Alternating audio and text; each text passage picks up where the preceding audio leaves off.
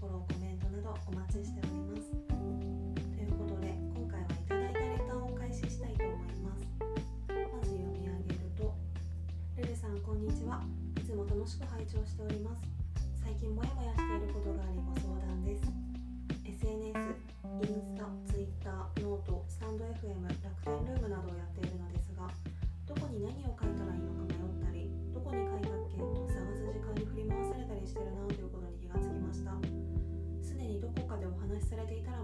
申し訳ないのですがいくつかの SNS にて発信されているルルさんの工夫している使い分け方法があれば改めて教えてくださると嬉しいです。ということで発信媒体の使い分けについてお話ししたいと思います。私これちょっと前まですごい悩んでてブログから始まって気がついたらインスタとかツイッターとか YouTube 楽天ルームピンタレストそしてこのラジオってものすごいいろんなものに手を出してしまってまずは使うツールを絞ることが一番だなっていうことに気がつきました。シンプルライフを推奨しておきながら発信に関しては自らすごい複雑にしてたなって思ったんですけどいろんなものに手を出しすぎるとそのどれもが中途半端になってしまって結局発信全体の質が下がってそこに費やした時間と労力が無駄みたいなことにもなりかねないんですよね。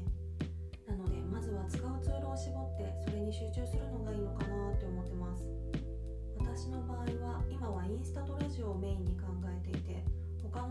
が向いたらっていう感じで落ち着いてます。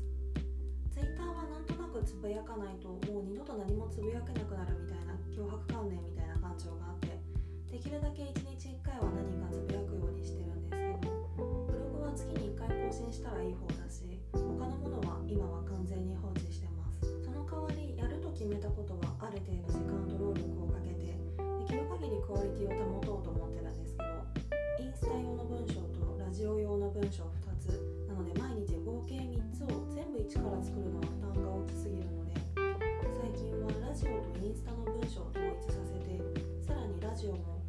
のうち1つはちょっと雑談めいたこととか日記めいたことも入れたりして少しだけスケールを落とすようにしています。多分私の発信を見てくださる方はおそらく思考とか暮らしとかを整えることに興味があってミニマル思考とか HSP 気質を持った人間が実践する日々の整え方みたいな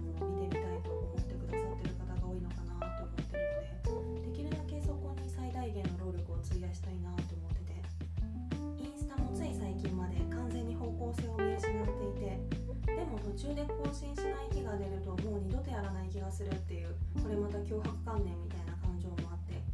なんか日記かよみたいなことを書いたりしてしまうことも多かったんですけど最近はできるだけ読む人にとって何かしらのメリットが得られるといいなって思いながら発信内容を考えているところです。ということでまとめるとまず使い分けに関してはあれもこれも手を出すのをやめて1つか2つ自分に合ってるなって感じる媒体に集中するそしてそこに集中して自分の軸を定めることが大事なのかななんて思ってます。まあこんな偉そうなことを言いながらほんと最近ようやくこれが徐々にできるようになってきたかなって感じで私もまだ手探りなところがあるんですけどお互い発信頑張りましょうということでレターありがとうございました。ここでまた質問以外のレターを少し紹介させてください。自分の大変だったことに対する分析素敵です。私も感覚が鋭敏なので参考にさせていただきます。ということでありがとうございます。自分の思考の整理をすると同時に聞いてくださっている方のご自身の生活にも汎用性のある内容をできるだけお届けできればなと思っているのでこれからもどうぞよろしくお願いします。今回はそんな感じです。レターでの質問感想も絶賛募集中ですのでぜひお気軽にいただけたら嬉しいです。それではまた次の放送でお会いしましょう。